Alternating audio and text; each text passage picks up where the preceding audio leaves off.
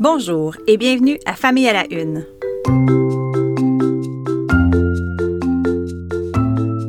Ici Maude Goyer. Je vous présente en cinq minutes des enjeux liés à l'actualité qui touche la famille, la parentalité et les enfants. Bonne écoute!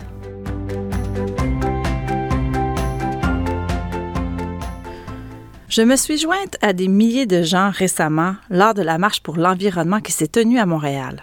La crise écologique, presque absente des discussions lors de la dernière campagne électorale au Québec, devrait être une priorité, il me semble.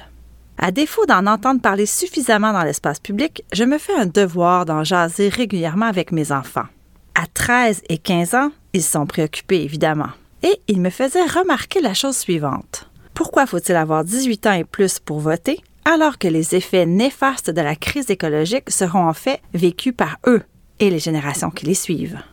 Hum, je ne savais pas trop quoi répondre, je dois dire. C'est avec cette idée en tête que j'ai accroché sur un texte vu sur le site de l'Université de Montréal où il est question d'enseigner aux enfants très tôt l'importance de préserver l'environnement. Ce sont des spécialistes de l'action climatique réunis récemment à Toronto qui en sont venus à la conclusion que les tout-petits doivent être sensibilisés le plus tôt possible dans leur vie aux enjeux liés à l'environnement. On y parle d'intégrer des apprentissages sur le sujet dans les milieux de services de garde à travers un programme national. Des sujets comme le recyclage et la durabilité seraient abordés de façon ludique à la hauteur de la compréhension et de la maturité des enfants.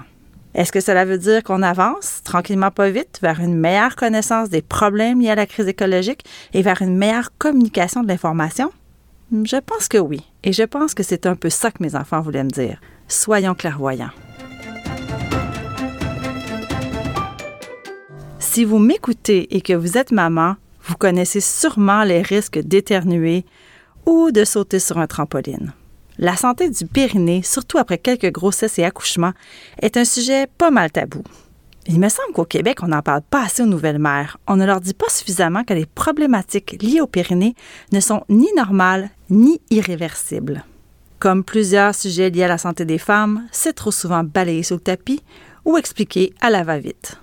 Une physiothérapeute, Mélanie Claveau, surnommée la physiopogénée, met l'épaule à la roue en publiant un livre sur le sujet aux éditions de l'Homme. Intitulé Mon périnée sans tabou, son livre propose une approche pour bien s'auto-évaluer, comprendre les symptômes et effectuer des exercices de renforcement. C'est simple, c'est concis, c'est éclairant et c'est rassurant. Moi, je parie que cet ouvrage fera œuvre utile et qu'il va améliorer le quotidien de bien des femmes.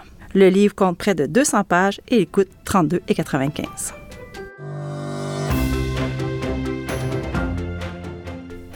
Combien de temps passez-vous à faire des devoirs et des leçons avec vos enfants? Et à quelle heure les faites-vous généralement?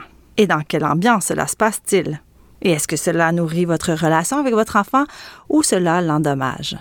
La question des devoirs et leçons, leur simple présence, est un sujet qui revient presque toujours à la rentrée scolaire.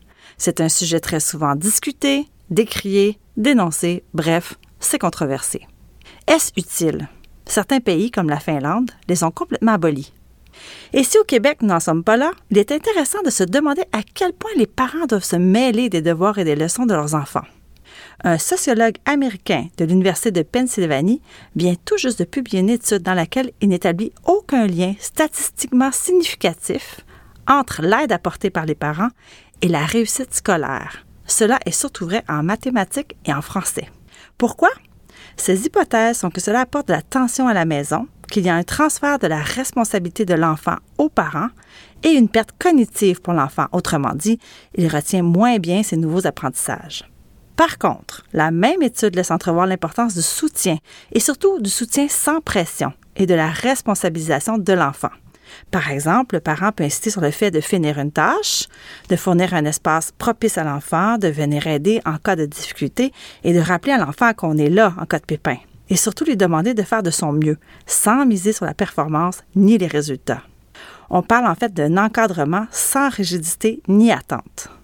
Le chercheur rappelle enfin que recevoir un petit revers sans gros impact peut être enrichissant pour l'enfant et peut lui permettre d'accéder à de plus grands succès ensuite.